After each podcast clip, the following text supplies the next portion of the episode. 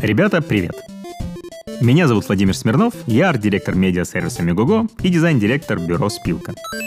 Это подкаст истории дизайна, где мы будем говорить о дизайне вещей и продуктов, а также о тех людях, которые их создают. Надеюсь, будет интересно. Погнали! Массимо Виньели как-то сказал, если ты можешь сделать дизайн чего-то одного, ты можешь сделать дизайн для всего чего угодно. Это история про то, как мы в бюро разработали дизайн рюкзака для дизайнера и про три правила, которые мы при этом использовали. В 2016 году к нам обратились ребята из киевского бренда Variable, которые занимаются производством рюкзаков и сумок, с просьбой помочь им разработать новую идентику. Мы провели исследования, изменили э, их название, теперь они называются Keep, и разработали для них новый визуальный стиль, от логотипа до веб-сайта и упаковки. Ребятам так понравилось с нами работать, что они предложили нам разработать э, вместе с ними новую модель рюкзака для обновленного бренда. Мы согласились. Правило первое. Все люди разные.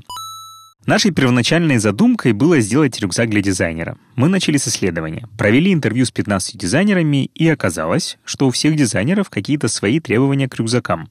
Кто-то играет в баскетбол и хочет, чтобы в рюкзак помещался баскетбольный мяч. Кто-то после работы хочет зайти в магазин и загрузить в рюкзак все продукты.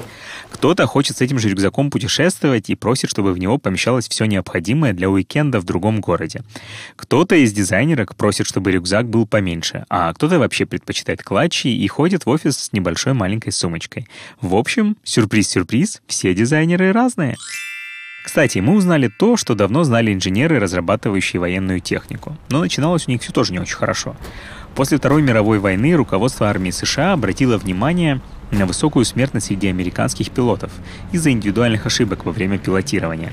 Начали разбираться и сначала грешили на методику отбора и обучения. Но изменение в обучении не исправило ситуацию.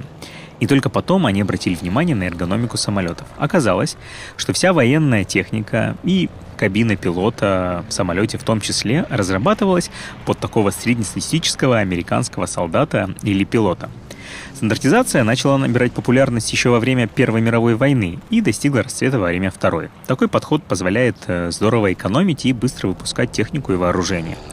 Беда в том, что все пилоты в США отличались от параметров этого мифического человека, и всем было немного неудобно. В итоге появились кресла и ремни, которые настраиваются под пилота, и смертность пилотов упала в разы. В общем, знали бы мы всю эту историю раньше, нам бы, возможно, не понадобилось наше исследование. Правило второе. Чешите там, где чешется. Окей, что делать, если исследование не принесло результатов? Все дизайнеры разные, с разными и иногда противоречащими друг другу требованиями.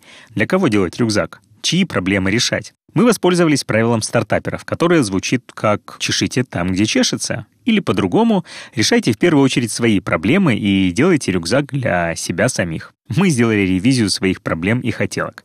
Что же мы хотели от рюкзака? Мы хотели один рюкзак для путешествий и для работы. Так, чтобы рюкзак помещался в ручную кладь в самолете, а в рюкзак помещались вещи для двух-трехдневного путешествия в другой город. Нам был нужен герметичный отсек для еды, который мы берем в офис, чтобы не бояться, что что-то разольется или вытечет или герметичный отсек для вещей после тренировки, так, чтобы не бояться, что мы распугаем запахом людей в общественном транспорте. И удобная ручка между лямками, чтобы держать э, этот же рюкзак в том же транспорте. И неприметный карман на спине, где будут храниться деньги, карточки и ключи, и к которому не подберется воришка. И отдельный доступ к ноутбуку, так, чтобы не приходилось открывать весь рюкзак, чтобы его достать. И стопер в кармане для ноутбука, чтобы он не падал и не бился о поверхность стола, когда мы его туда опускаем. И конструкция Rolltop, которая позволяет сворачивать и разворачивать рюкзак, увеличивая его объем. Очень удобно в путешествиях и органайзер для ручек и карандашей внутри. Нам все это было нужно, и мы все это добавили в наш рюкзак. Правило третье. Эстетика — это часть инженерии.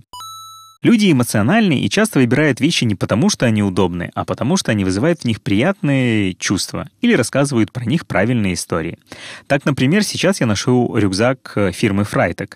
Ресайкл рюкзак, который сделан из стента грузовика дальнобоя и автомобильных ремней. Непрактичный и не суперудобный рюкзак, но он очень круто выглядит и доносит правильное сообщение про осознанное потребление. Ну, или делает вид, что доносит.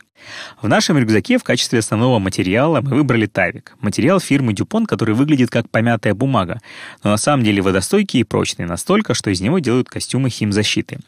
Рюкзак из Тавика с самого начала выглядит помятым, и вы можете не бояться за его внешний вид. А еще это помогает скрыть огрехи в крое, если вы вдруг их э, допустили. А еще одной фишкой стала ярко-зеленая подкладка. Крута по двум причинам. Первое, большинство из нас в душе латентные бунтари. Это мы еще узнали на исследовании для бренда. Панки глубоко в душе мы предпочитаем рюкзаки темных цветов. Черного, синего или темно-серого. Но нам очень хочется выделяться. Ну так, чтобы никто не видел. Поэтому яркий подклад помогает нам в этом. Плюс вторая причина в том, что в рюкзаке с подкладкой яркого цвета легче находить свои вещи. В итоге, если ребята нас не обманули, то мы сделали одну из самых популярных моделей бренда Keep, которая до сих пор хорошо продается. Если вдруг решитесь, модель называется Падил. Рекомендую. Я свой оттаскал два года. На сегодня все. Еще услышимся. Пока.